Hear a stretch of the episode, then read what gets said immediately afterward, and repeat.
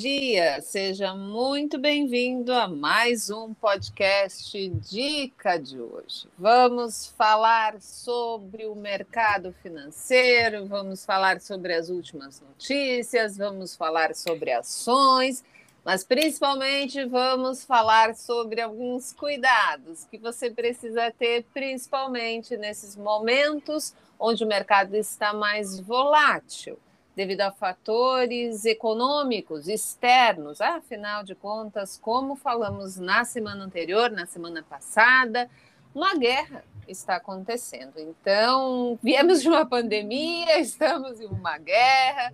São vários os fatores que mexem com o ânimo do mercado. E claro, você já sabe, nesses dias de conversas sobre ações, sobre o mercado financeiro, meu parceiro, minha companhia é Daniel Nigre, analista CNPI, sócio e fundador do Dica de hoje, meu chefe. Bem-vindo. Oi, Paty, tudo bem? É sempre um prazer estar aqui. E hoje eu até falei contigo, né? Eu comentei que eu queria fazer uma live, né? Na verdade, um podcast para chamar a atenção das pessoas, para alertar as pessoas, porque eu tenho recebido muitos e-mails que estão preocupados com timing, que estão preocupados com ganhar um dinheiro rápido no curto prazo, e normalmente isso não funciona. A gente está. Eu estou vendo que a ganância está bem exacerbada nesse momento, e isso sempre, para mim, liga um sinal de alerta. Afinal, quem está no mercado há mais tempo já viu algumas situações em que é, enfim, né, que as pessoas acabam perdendo dinheiro exatamente por causa disso. Aquele cenário que parece lindo, maravilhoso, sem nuvem nenhuma, ele acaba mudando de repente de uma hora para outra. Exatamente. Inclusive, ontem, em um dos grupos aqui da casa de assinantes de carteira, enfim, comentávamos justamente sobre isso. Como é importante saber diferenciar de que notícias acontecem todos os dias.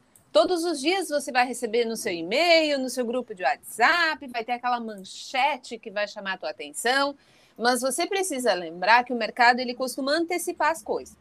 E um segundo ponto muito importante é que nada dentro de uma empresa acontece do dia para a noite. E aí eu vou começar aqui a nossa conversa com uma frase, uma frase não, um trechinho bem curto do livro do jeito Peter Lynch de investir, que eu acho que cabe justamente nessa questão Isso. de certeza, né? de que ah, é com certeza o mercado vai fazer isso. Não, isso está muito claro, isso é muito previsível. Se fosse tão claro e tão previsível, todos nós estaríamos bilionários, né? Bom, o trechinho é o seguinte, então. A história permanece simples e contínua. As ações não são bilhetes de loteria.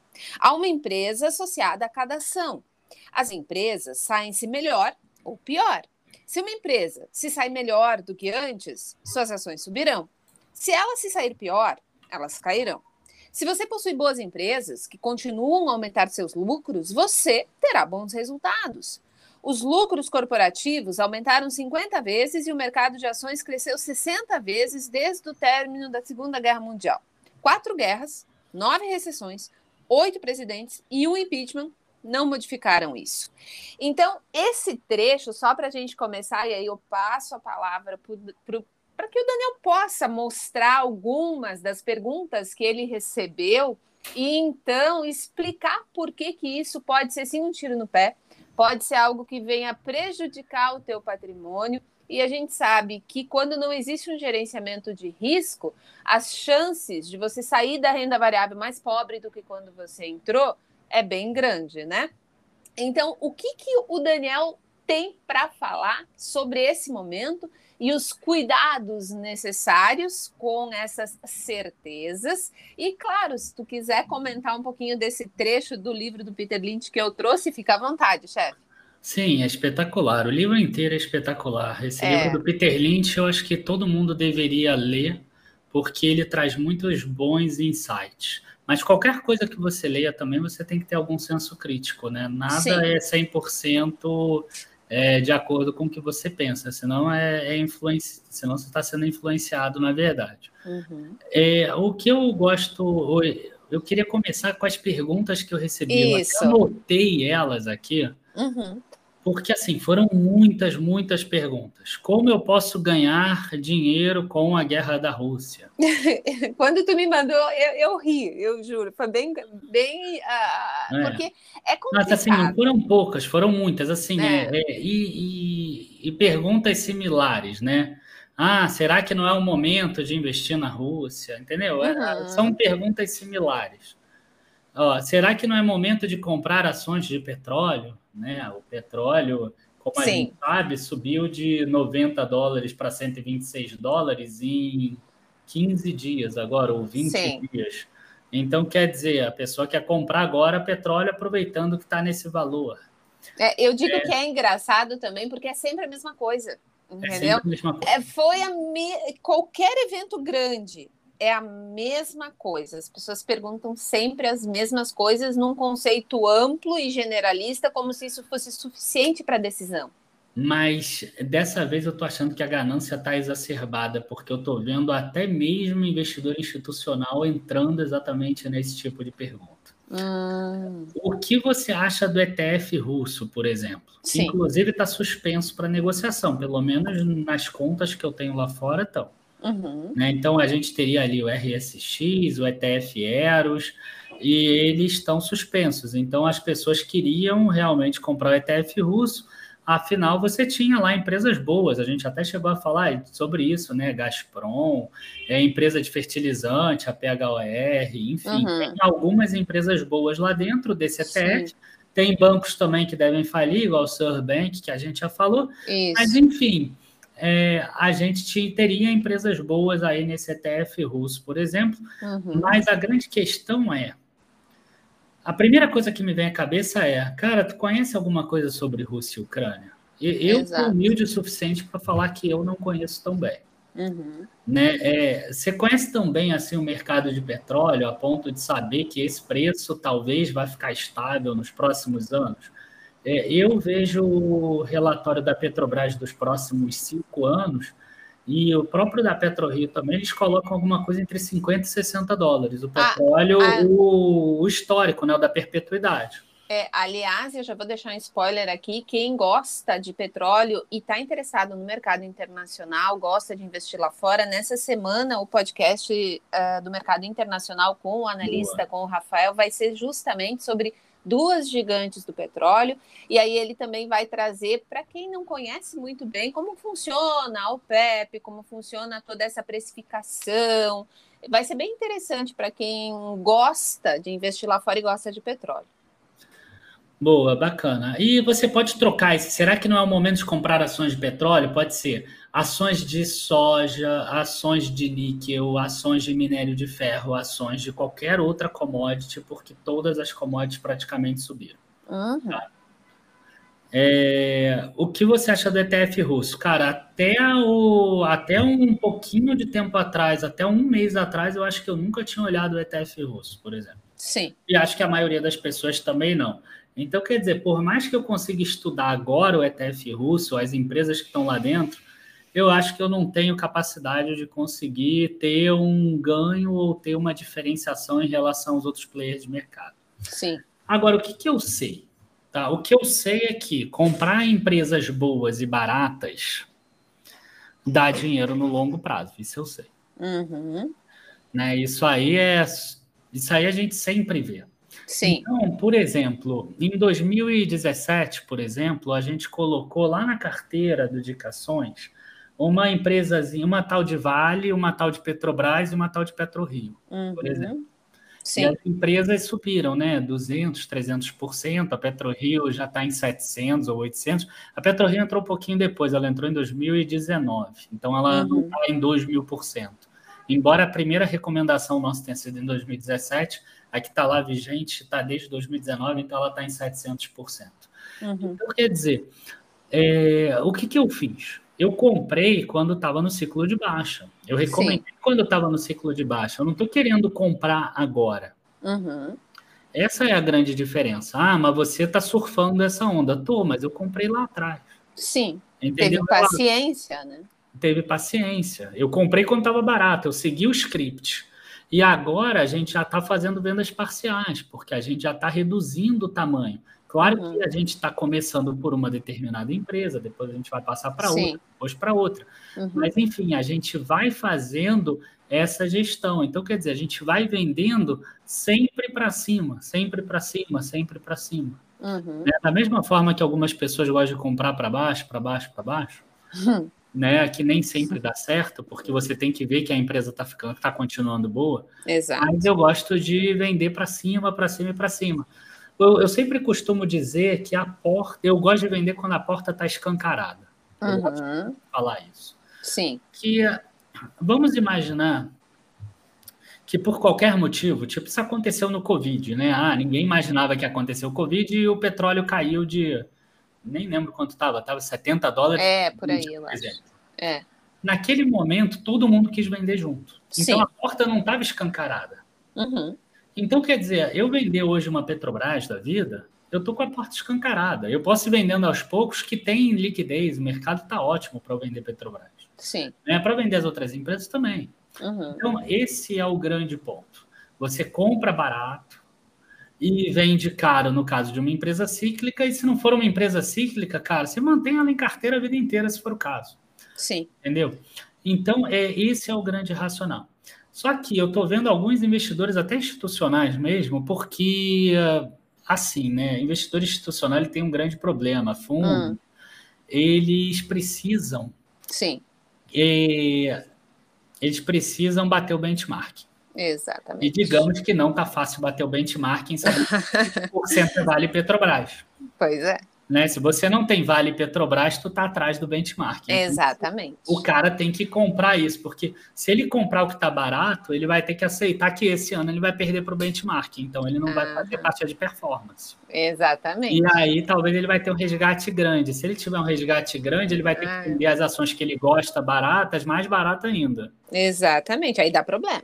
Aí dá problema. Então você, né, e aí lembrando Peter Lynch também, você acaba tendo uma, um benefício em relação a esses fundos, porque Sim. você não precisa fazer isso. Uhum. Você pode fazer a gestão da tua carteira comprando as ações baratas. E é exatamente o que eu estou fazendo. Uhum. Eu estou ganancioso nas empresas de commodities agora. Pelo contrário, eu agora já estou reduzindo exposição em commodities. Para mim, o ciclo de commodities passou. Igual lá atrás, eu acho que você vai lembrar, em 2019 a gente tinha muita empresa de construção civil na carteira. Sim. E aí a ação foi lá em cima. Uhum. E aí eu fui reduzindo, reduzindo. Claro que sobrou alguma coisa na carteira na hora que veio a crise. Uhum. Hoje elas estão valendo uma fração do valor, por exemplo, mas a gente tirou todo o capital investido daquela época. E uhum. agora já já vai ter um outro ciclo, né? Mais para frente, talvez demore um ano, talvez demore dois, mas isso não importa muito. Uhum. Então, o que eu estou fazendo esse podcast, principalmente, é para que você não entre nessa ganância. Porque uhum. o mercado está muito ganancioso. Ele, ele só está olhando a empresa de commodity. O que subiu esse ano foi a empresa de commodity. Até uma empresa porcaria, igual a Domo, por exemplo, subiu 44%. Mas é, porque, ah, porque vende petróleo, então é bom. É Exato. É a generalização.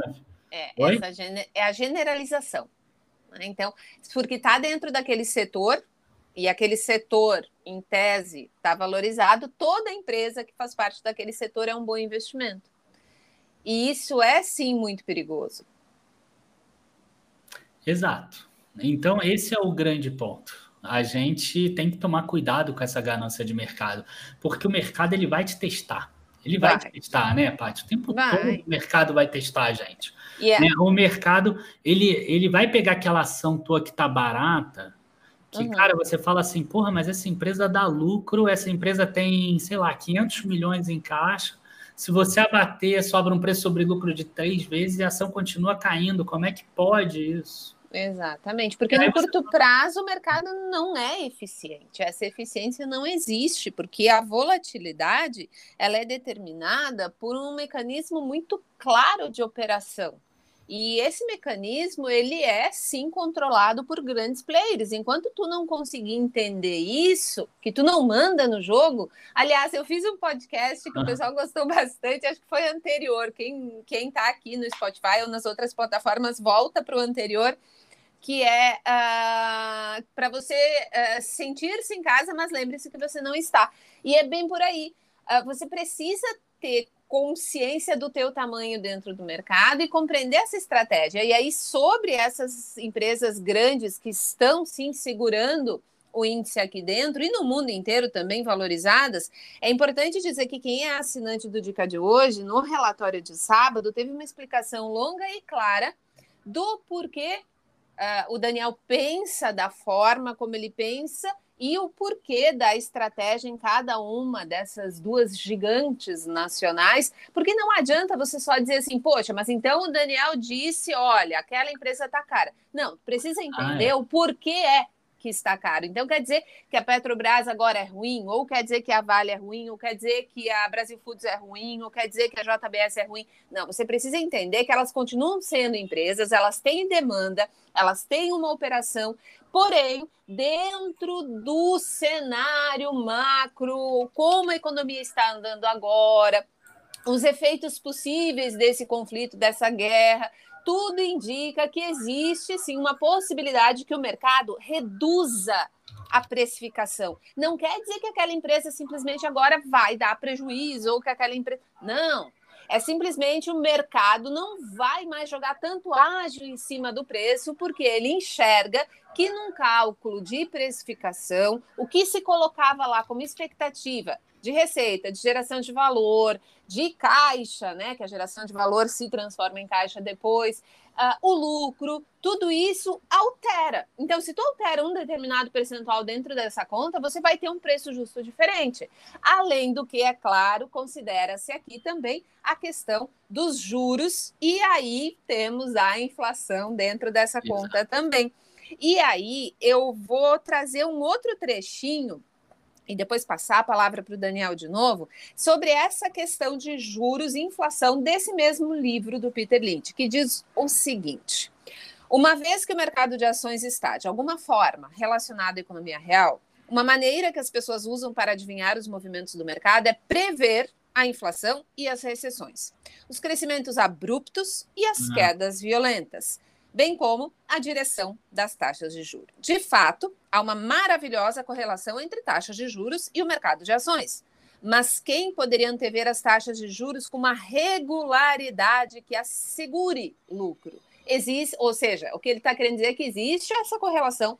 Eh, tu pode usar e deve usar para fazer estimativas, mas segurança e regularidade, certeza de que aquilo ali vai se transformar em realidade, não existe. Por isso a importância dessa gestão e esse cuidado e essa ganância que o Daniel fala agora, ela está muito ligada a essa segurança que as pessoas acreditam que exista no que vai acontecer. Então, essa certeza de que o petróleo agora é o melhor investimento, a certeza que empresa de fertilizante, sem exceção, é a melhor coisa do mundo, que qualquer empresa que produza soja é a empresa do momento, como se existisse uma continuidade perpétua tanto de produção sem nenhum evento climático que possa alterar, ou então como se os preços das commodities fossem eternamente permanecer no mesmo Exato. patamar.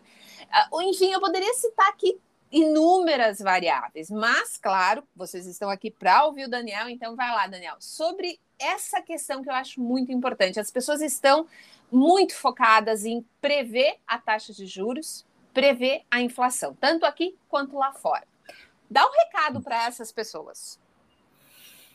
É, então, o pior é que quando prevê a taxa de juros e prevê a inflação, coloca o varejo e construção tudo lá para baixo, né? E o que está é. barato é. fica mais barato ainda e o que está caro fica mais caro ainda. É. E o recado que eu dou para esse pessoal é o seguinte: é lindo a gente ler no livro lá que você tem que ser contrarian, né? você precisa fazer tudo ao contrário, né? É. Alguém agora quer comprar construtora, quer comprar varejo? Não, tu fala de varejo, as pessoas fogem. É, pô, alguém tá olhando agora, né? Renner, C&A, sei lá, é Guarará. Magazine Luiza. Magazine Luiza, Via Varejo, né? Quem que tá olhando isso agora? Eu. Né? Deixa pra lá. É, o pessoal não quer, né? O pessoal quer é. comprar é. o quê? Quer comprar petróleo, quer comprar, sei lá, SLC, quer comprar Jales Machado, quer comprar essas empresas, né? Vale. Uhum. E, Sim. Enfim. então, é, a gente percebe que uma coisa é o que você lê, outra coisa, né, uma coisa é o que você sabe, outra coisa é como você age. É, e eu e acho que uma, eu... uma outra coisa importante que tu poderia explicar para o pessoal também, me veio à mente agora uma conversa que eu e tu tivemos nessa semana, quando a gente falava sobre algumas empresas do agro. E aí, quando eu disse que eu gosto de tal empresa, mas eu tenho consciência que a empresa que eu menos gosto é a que tem mais potencial de upside no mercado. Então, e o pessoal fica com dificuldade de entender essa diferença, né? Poxa, mas se aquela empresa é boa, por que, que essa que não é tão boa tem mais chance de valorizar no mercado e eu ganhar dinheiro com ela? É, aí é questão de indicadores, né? A empresa está mais barata. A empresa que é assim, é, eu, eu gosto de dizer que é igual. Eu gosto de dizer que é igual a Cinderela e a gata borralheira. Hum. Assim, você tem a empresa, vamos imaginar, por exemplo, o varejo, vai, uma empresa igual a Arezo. Uhum. Hoje está lá na crista da onda. Ontem até caiu bem, mas ela está na crista da onda. Sim. Então hoje a Arezo é a Cinderela do mercado de varejo.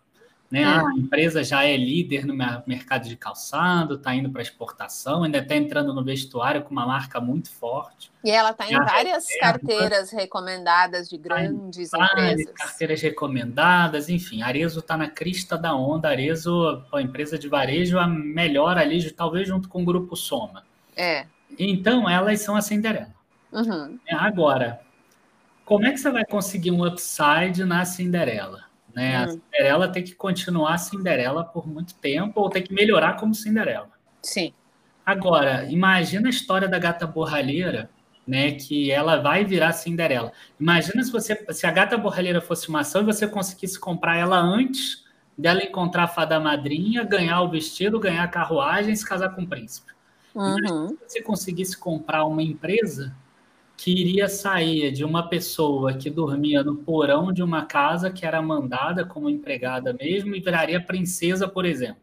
Uhum. Então é exatamente isso que a gente quer. É isso que a Magazine Luiza foi lá atrás de 2016 a 2020, mais ou menos. Né? Uhum. Né? Ela e subiu que... lá 70 mil por cento. Uhum. Então, é, encontrar essa, essa gata borralheira, ou encontrar esse patinho feio para algumas pessoas que vão preferir, uhum. é, que vai virar cisne mais para frente, é que é o grande pulo do gato. Uhum. E esse, esse patinho feio que vai virar cisne, ele não é mais a Petrobras, não é mais a PetroRio, não é mais a 3R, não é mais a Jales Machado. É a SLC. A SLC, porque essa já foram. É. Entendeu? Não é mais a Brasil Agro, entendeu? Exato. É, uma outra questão que eu acho que é importante a gente trabalhar é o seguinte: é, de um lado, você tem empresas que ganham com as commodities. Uhum. Do outro lado, você tem empresas que é exatamente o oposto, né? Elas perdem com as commodities, o custo delas está em commodities. Uhum. Então, por exemplo, vamos pegar, por exemplo, a Azul. A Azul é uma empresa de aviação. O custo dela é o quê? Querosene de aviação que está baseado no petróleo. Além disso, parte do arrendamento de aeronave que nem precisa falar, né? Minério subiu, o preço do aço subiu, os próximos aviões, por exemplo, vão ser muito mais caros, por exemplo. Uhum. Então, o que aconteceu com a Azul nos últimos 15 dias, tá? Não é recomendação. Ela cai de 29 para 17, cai 40%. Sim. A Gol, a mesma coisa. Né? Uhum. A CVC também recomendação, tá? 39%. A CVC eu não vou botar no mesmo esquema, porque a CVC é ela não é uma empresa que tem o custo em commodities. Uhum. Ela é como se fosse a, a segunda derivada, né? Ela, se as empresas de aviação não forem bem, aí a CVC pode ter um problema. Então, ela uhum. acontece depois. Ah, mas não é só empresa de aviação. A BRF, por exemplo, os frangos lá, ou as galinhas lá, elas comem milho. O preço do uhum. milho disparou. O que aconteceu com a BRF? Nos últimos 15 dias, ela sai de 19,70 e vai a 14,35, 27% uhum. A M Dias Branco, a mesma coisa. Você tem lá o preço do trigo que disparou. Né? Até tem um meme lá que eu postei no Instagram. 20% de queda. É, aqui o, as meninas lá gostando do cara que era o fazendeiro de, de trigo. né, o que tá na moda. É o mesmo meme que no ano passado era assim: nossa, esse é o cara que tem 2 mil ações da Oi, entendeu? não aconteceu nada com a Oi, mas enfim. É. é a mesma meme, mas agora é o fazendeiro de trigo que está na moda, entendeu? Uhum. Então é tomar muito cuidado com a moda, porque é, essa tem enquanto tem empresas que estão ganhando com a commodity, outras estão perdendo com as commodities. É, e, aliás, é bom que se diga, inclusive o próximo relatório aqui do Dica de hoje sai no sábado e uma das empresas é justamente uma ligada ao agronegócio, né, agropecuária, e a gente destaca lá que é preciso sim uh, um certo cuidado mas em relação a essa questão dos insumos, quando se trata da agropecuária por aqui, do que a Rússia sendo um comprador, até porque ela já foi um comprador bem maior, porque muita gente também está preocupado, né? Eu tenho tal empresa na carteira, será que ela tem negócios com a Rússia? Será que ela vai ter algum impacto? Então, às vezes não é diretamente, mas indiretamente sim, pode acabar afetando, e a Brasil Foods é um dos exemplos do que pode acontecer de forma indireta, nem sempre direta ali na primeira linha, e que acaba tendo um impacto, mas o mais importante é que esse impacto ele vai ser maior ou menor dependendo da estratégia da empresa. E aí a gente parte para uma outra questão que é sempre muito importante, né, chefe, que é a pessoa entender que qualquer empresa vai possuir uma estratégia, seja ela de proteção cambial, seja ela no sentido de ter mais ou menos estoques, no sentido de priorizar ter mais caixa ou comprometer parte do capital de giro para, uh, digamos assim, ter uma programação de produção, no caso da indústria, uh, um pouco mais uh, segura, entre aspas. Então, isso tudo é importante, principalmente nesses momentos de volatilidade. Afinal de contas, se a Brasil Foods, por exemplo, caiu de 19 para 14, você precisa saber se isso de fato é significativo, se a empresa tem uma estratégia para bloquear parte disso. Ou então, digamos assim, você tem uma empresa como a Petrobras. Agora, de ontem para hoje, teve toda aquela questão de vota, não vota. Como é que a Petrobras vai ser impactada? Vamos congelar preço de combustível? Não vamos. Ah, lá vem a mão invisível do Estado sobre a Petrobras de novo. Então, vamos lá. Notícias vão ter daqui até a eleição o tempo todo. A questão é o que, que, de fato vai acontecer e como a Petrobras pode lidar com isso e o quanto isso vai representar numa redução possível de lucros da empresa, o que vai afetar, obviamente, você sabe, os tão querido, queridos dividendos que estão vindo agora dela, né? Então, eu acho que seria muito importante, chefe, que tu pudesse dar alguns exemplos para que, as, que as pessoas entendessem, né? As empresas que hoje estão mais, tanto na crista da onda, quanto lá embaixo, né? Judiadas, esquecidas, né? Ah, ah, o que, que elas de fato têm de estratégia que na verdade tu pense assim, poxa, mas ela não devia estar tão barata. Ou então, poxa, mas aquela outra assim não é tudo que o pessoal está achando que vai desenvolver em termos de preço. Bom, com relação à Petrobras, primeiro, eu acredito que o, a questão da Petrobras é até muito mais ampla do que essa só de segurar ou não o preço. Tá? E estou falando até que não é só uma questão de segurar a inflação, né, parecido com o que a Dilma fez lá no, com a energia elétrica para conseguir manter o 6,50, que era o teto da inflação uhum. 2014, se eu não me engano. É, a grande questão é que hoje em dia a Petrobras é uma empresa completamente diferente daquela que ela era em 2007, 2008, Exatamente. 2003, 2005. Né? Ela é uma empresa que já não tem mais é, algumas refinarias, ela já vendeu a parte dela da BR Distribuidora, tanto que vende, virou Vibra, uhum. então ela já não tem mais aquele, entre aspas, monopólio de todas as partes da produção, ao ponto de que se ela segurar o preço do petróleo, afeta o lucro só dela e dos uhum. acionistas dela. Uhum. Né? Eu, eu, eu temo com relação, inclusive, a questões judiciais muito sérias. Uhum. Tá? Imagina o, o, fundo Mubadala lá que comprou a RLAN lá na Bahia, por exemplo. Uhum. Ele repassou o preço agora, então o combustível lá está mais caro né? Não está o que deveria ser, porque ele também não pode repassar para 10 reais se a Petrobras está vendendo a seis e pouco, sete, né? Dos lugares. Aí já somando o preço que a gente vê na, na tabela, não é exatamente o preço da Petrobras isso, aí tem impostos, tem a margem do distribuidor, do revendedor, tem o ICMS, CID, tem a mistura do etanol, enfim, tá, tudo isso eu já conheço. Uhum. Mas, mas é, uma, é uma empresa que, se ela começar a perder rentabilidade por causa dessa política de preço da Petrobras, eu não duvido que, que vá acabar em alguma ação judicial, por exemplo, né, no uhum. Supremo, por exemplo, depois no futuro. Porque, enfim, seria, de certa forma, uma prática de dumping. Uhum. É, eu, eu temo com relação a isso. Sim. Tá? É, a gente não é mais aquela, aquela economia. Preparou-se para uma economia livre de mercado, Uhum. Então tem que jogar o jogo da economia livre de mercado. é, mas para isso acontecer no refino, para isso acontecer no refino tem que ter maior concorrência, senão é um tiro no pé, senão tu vai trocar elas por elas e vai dar tudo errado.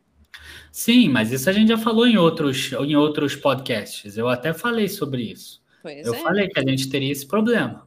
Mas enfim, Por isso que o, pessoal, o pessoal acha que é, tem que privatizar de qualquer jeito. É, é complicado. Mas, é enfim. lindo, é lindo ah. na teoria, livre mercado, mas ele precisa acontecer na prática. E para desenvolver na prática, tu precisa ter uma entrada maior, uma quantidade maior de empresas trabalhando ali. E para isso, tu precisa ter, obviamente, um cenário mais atrativo. Por enquanto, o cenário mais atrativo ele está ligado a mais a questões de mercado financeiro do que a negócios na prática. Ah, porque a gente sabe que, uh, em termos teóricos e práticos, tudo é bem difícil quando se trata de abrir um negócio e desenvolvê-lo aqui dentro, mesmo para grandes empresas. Agora, ninguém podia imaginar também que ia ter uma crise tão grande assim em termos de preço do petróleo, né? Pode ter, poxa, o governo podia esperar assim: ah, eu vou fazendo a venda das refinarias aos poucos, a estratégia da Petrobras é continuar com 50% da capacidade de refino, e aí, daqui a um tempo, eu vou ter já um mercado muito mais trabalhado. Aí, se viesse a crise daqui a três, quatro anos, ok, o mercado já estava mais pulverizado, já estava, né, já tinha mais esse livre mercado. Sim. Mas acabou que veio agora. Então, hoje é um se ficar o bicho pega, se correr o bicho come. Exatamente. Né? Se não repassar, é problema primeiramente, talvez judicial, e segundo, cara, um problema que pode até parecer louco, mas até de desabastecimento. Uhum. A gente, falou... a gente falou sobre isso num dos podcasts anteriores, que era uma preocupação.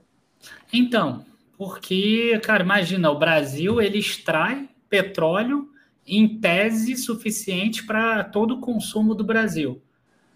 Mas uhum. se você não tem a refinaria para transformar o óleo bruto em derivado de petróleo e você não tem as empresas querendo vender porque elas estão perdendo dinheiro, você pode extrair quanto for de óleo que você não vai conseguir fazer chegar na última ponta, que é o, o consumidor final. Então uhum. você imagina que loucura ter desabastecimento. Então, quer dizer, em uma ponta, desabastecimento, problemas judiciais e empresas talvez no prejuízo por um tempo. Uhum. O outro lado, se tiver o repasse de preços, inflação, taxa de juros mais alta, recessão econômica, aumento de taxa de desemprego. Uhum. Não é fácil a escolha, não, cara. Eu não queria estar na pele do governo nesse momento. Exatamente. E tudo isso que o Daniel falou justamente casa com essa pergunta que eu fiz. Porque se tu pensar em construção civil, se tu pensar em varejo, entra em todas essas variáveis péssimas que o Daniel acabou de falar agora na última fala dele que é a questão do juro, que é a questão da inflação, que é a questão da perda de poder de compra, uh, o desemprego aumentando, ou seja, é uma realidade muito triste e que afeta, obviamente, o varejo, afetando o varejo, e depois afeta a indústria que fornece para o varejo. Então, nesse ponto específico, eu acho que essa questão de ganância cabe nessa pergunta também. A gente fala muito sobre a questão do varejo, da construção civil, esses dois setores que estão sendo muito penalizados, né? Na outra ponta, as commodities que estão super valorizadas. Então, vamos lá. O Daniel, o analista, né? A pessoa que recomenda as carteiras uhum. aqui no Dica de hoje. Vamos lá, a pessoa tem consciência de que tudo é transitório.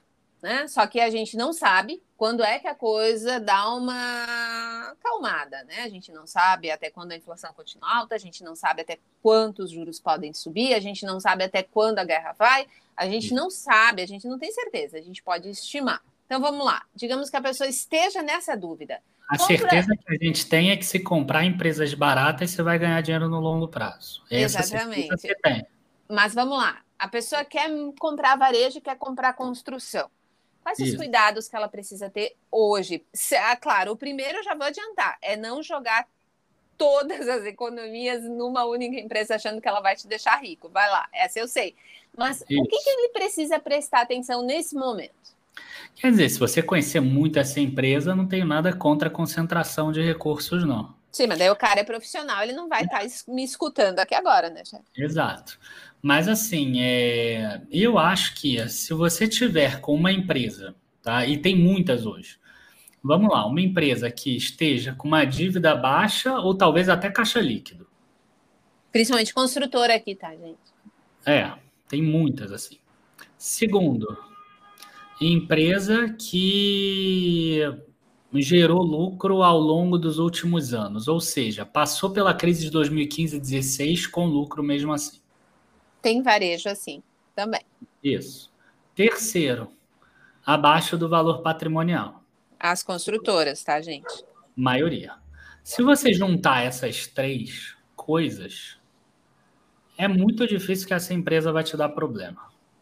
Uhum. E aí você vai esperando, esperando, esperando, até a hora que o mercado começa a melhorar e ela vai surfar, ela vai subir tranquilamente. Você não precisa se preocupar. É, eu, eu costumo dizer né, que construir leva tempo. Eu tenho criado esse jargão aí. É. Construir leva tempo. E você na bolsa, você tem dois períodos principais. Você tem o período de acumulação e o período de valorização. O que, que as pessoas querem é viver apenas períodos de valorização. Aí o que, que elas fazem? Elas pegam aquele dinheirinho mil, dois mil, três mil que sobrou e elas botam numa empresa. Uhum. A empresa sobe 20%, elas tiram, elas ganham 600 reais. É. Elas ficam felizes da vida. É. Enquanto isso, tem outras pessoas que elas vão comprando ação, mil, dois mil, três mil, todo mês, todo mês, todo mês, todo mês, todo mês, todo mês. Aí demora 30 meses comprando. Você vai ver, ela já está lá com 90 mil. Aí quando a ação dispara, ela sobe 100%. Aí a pessoa, em uma tacada só, ela ganha 90 mil reais. Exatamente. Essa é a diferença de você trabalhar no construir leva tempo e do cara que fica buscando notícia. É Exatamente. isso. Eu, eu não tenho mais condição de ficar buscando 600 reais por dia. Entendeu? Exatamente. Esse, 600 reais por mês, se for o caso. É, o, e... meu, meu jogo é outro. E é isso que eu tento mostrar para a pessoa. E isso também é muito importante que você lembre quando você está muito muitos grupos de WhatsApp, muito na rede social aí, você vai ouvir muitas pessoas dizendo, mas é importante investir nesse ativo agora. Não, vende que esse aí é ruim. Ah, compra aquele outro que é ótimo. Ah, vende aquele. No fim do mês, a pessoa movimentou a carteira inteira, às vezes fica no prejuízo, porque acreditava que era a melhor estratégia, porque a manchete do jornal era muito segura, muito clara e nada daquilo aconteceu, mudou tudo de uma semana para outra, coisa que ninguém, obviamente, poderia prever, e a gente tem tido muitos desses acontecimentos onde de um mês para o outro muda quase tudo. Se a você vale... não entende sobre alguma coisa, pode ter certeza que assim que cair 5, 10%, você vai querer vender para se livrar daquele fardo. Exatamente, porque você não entende, não adianta. O teu emocional ele não vai colaborar. O teu não emocional vai... ele vai te dizer que você deve reduzir o prejuízo quanto antes para você parar de perder. Ninguém Exato. gosta de perder. Ninguém entra no jogo de, de qualquer jogo, ninguém entra em qualquer negócio, ninguém entra em qualquer operação no mercado financeiro para perder. Mas a perda acontece, queira Tirando você ou não. do Vasco, eu aproveito e mando um abraço para o Zatar lá, ele gosta de perder. Pois não, então. Todo perdendo, perdendo, perdendo e não cansa disso. Mas tá bom. Abraço aí, Zatar. Então, é mais ou menos assim. Você precisa ter consciência de que coisas vão acontecer o tempo todo. Ninguém tem controle sobre os acontecimentos do mundo. E nós podemos apenas restringir as nossas ações àquilo que está ao nosso alcance. E a primeira coisa que, precisa, que você precisa fazer é sim eliminar o máximo possível do emocional dentro da decisão essa limitação que as pessoas têm de usar o racional para decidir alguma coisa está muito ligada à falta de informação. Então, claro que não é tão divertido você ler um release, um ITR, analisar lá a planilha de Excel, mas também não é interessante perder dinheiro. Então, você vai optar por aquilo que você acha mais interessante, não é? Você Isso. precisa ter informação sem a informação, você não pode ter uma decisão. Quer dizer, poder pode, mas o percentual de risco de perder dinheiro vai ser infinitamente maior. Então, quando a gente quis trazer, e na verdade a ideia que foi do Daniel, porque ele que recebe os inúmeros e-mails, eu recebo muita coisa lá pelo Instagram também, pelo WhatsApp também. As pessoas perguntam muito sobre essa questão guerra Rússia e Ucrânia, o que eu posso responder, eu sendo uma analista de negócios, especialista na parte de logística, é mostrar como as indústrias funcionam ligadas a setores bem específicos, dos quais eu entendo mais, e mostrar que existem sim algumas consequências mais diretas, outras hum, indiretas, né, que vão poder afetar sim o resultado, o lucro líquido nos próximos períodos, mas são apenas estimativas. Afinal de contas, nenhuma empresa entra em campo sem uma estratégia, sem um plano B, sem uh, um, um mínimo de condições de lidar bem com situações adversas de mercado. Se as empresas não se planejassem, elas não durariam tanto tempo. Isso é muito importante que se diga. Então, é claro que você precisa ter cuidado com essas empresas que estão mais diretamente ligadas a essas questões de conflitos, de guerras ao redor do mundo. A Aura foi um exemplo, eu acho que a gente pode citar, de que uma notícia em um dia derrubou a ação, e aí o Daniel pode falar melhor do que eu sobre isso, e uma semana depois aquela notícia, e aí lá nos grupos do Dica de hoje a gente explicou também isso para as pessoas, que uh, as empresas elas não são pegas de surpresas na maior parte do tempo, elas já sabem o que está acontecendo.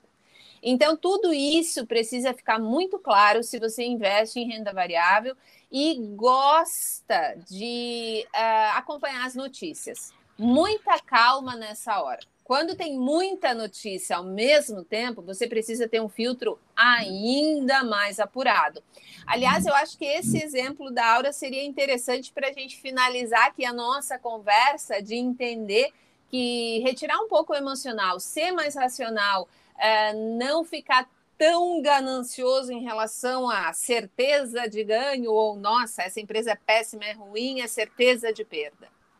Boa, esse exemplo da Aura é bom, porque hum, é uma empresa, bem ou mal, de commodity que acabou não subindo, né? Porque ela acabou tendo uma notícia ruim, que ela perderia uma mina que representa ali em torno de 35% da capacidade de produção dela hoje, do resultado dela. Então, cairia 35% lucro, em torno de 16% dos ativos.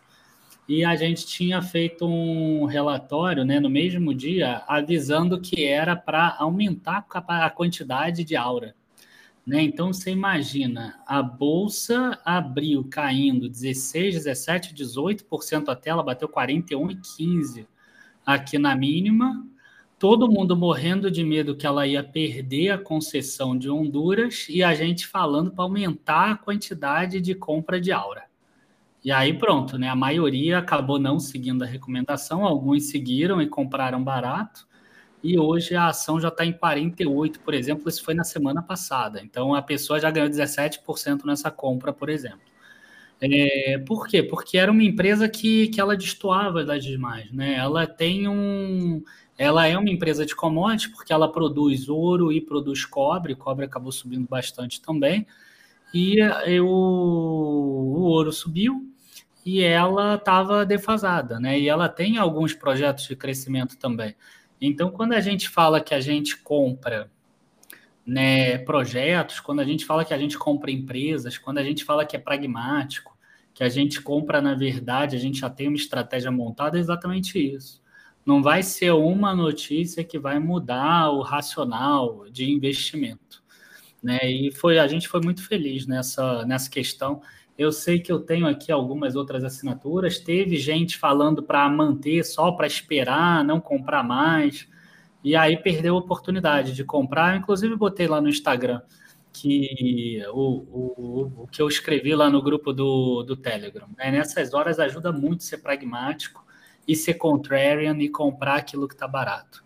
Então foi sim um acerto dessa última semana. E vamos ver se se mantém, né? Porque o ouro está subindo, ela tem tudo para crescer mais. Exatamente. Os problemas e... também, né? Ah, com certeza, mas eu. eu...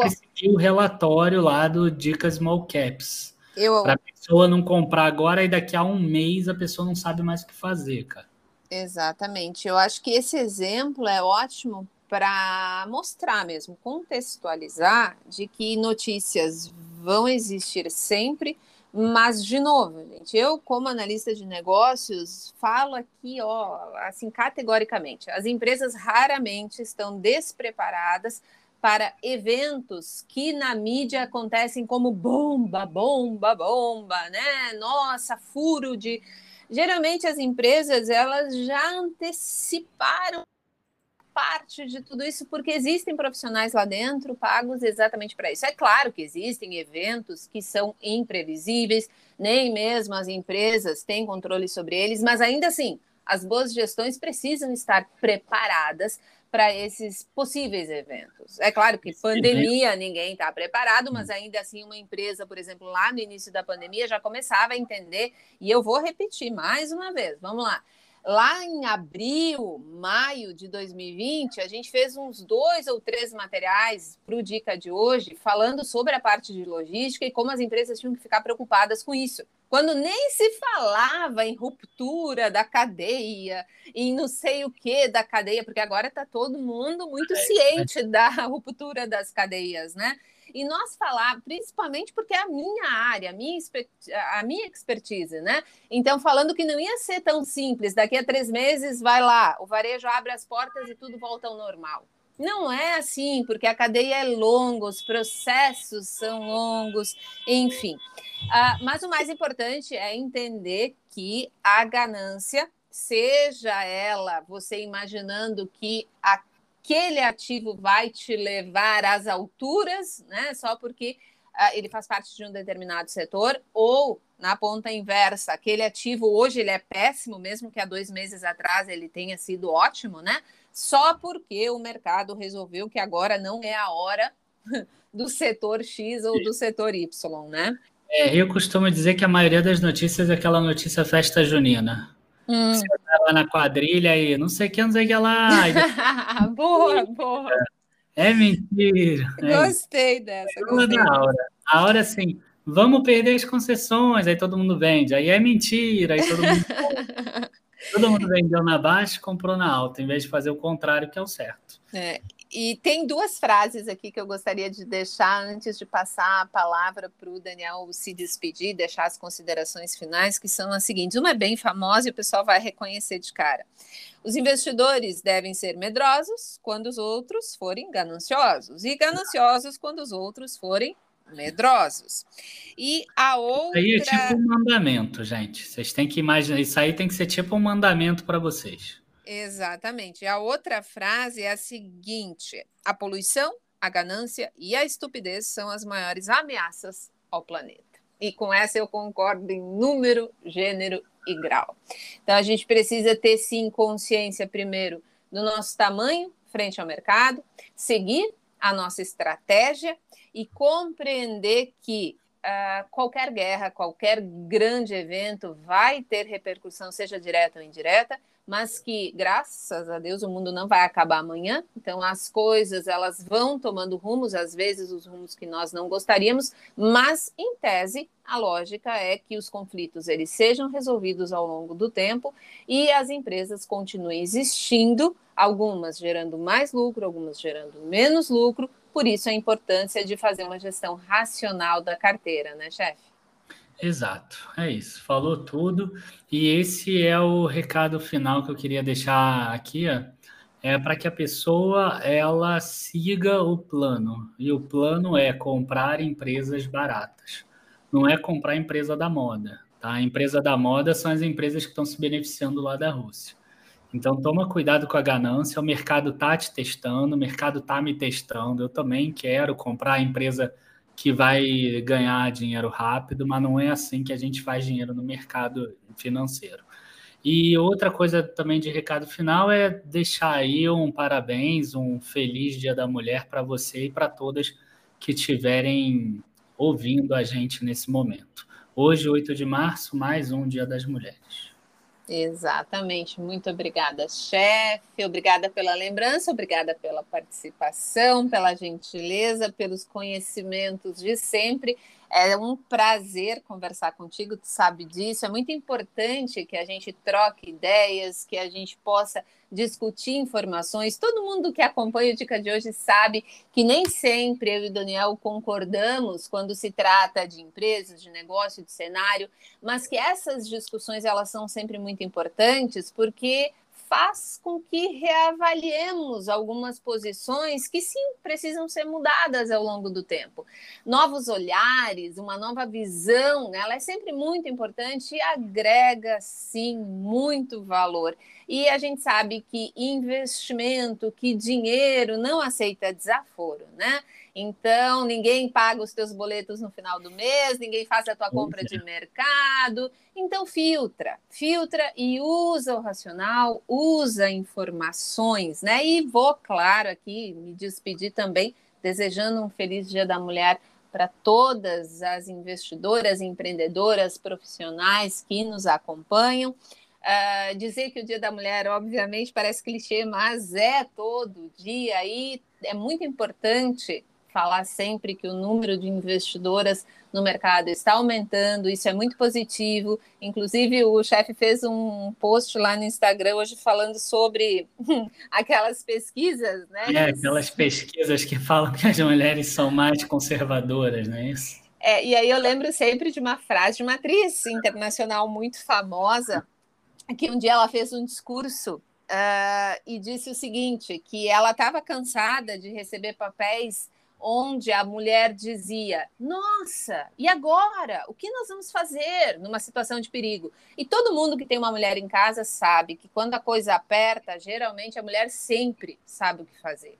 Então, a gente precisa tomar cuidado com essas uh, teorias, com essas pesquisas, mas é claro que levar em consideração que perfis são únicos, existem aí uma infinidade de mulheres que preferem a renda fixa. Eu mesmo tenho muito investimento em renda fixa também. Eu acho que o mais importante é a mulher estar cada dia mais independente, cada dia mais segura do lugar que ocupa na sociedade e, claro, cada dia mais valorizada. Ainda temos um longo caminho pela frente. O mercado não é fácil, né? O mercado de trabalho, outras questões culturais também ainda são muito complicadas para a gente. Mas um dia após o outro, uma luta após a outra, aí a gente vai progredindo, a gente vai evoluindo, né, chefe? Boa, exatamente. Então, tá, gente, muito obrigada pela companhia. Eu espero que vocês tenham aí uma ótima semana. Muito obrigada pela companhia e nos vemos no próximo podcast. Um abraço. Um abraço.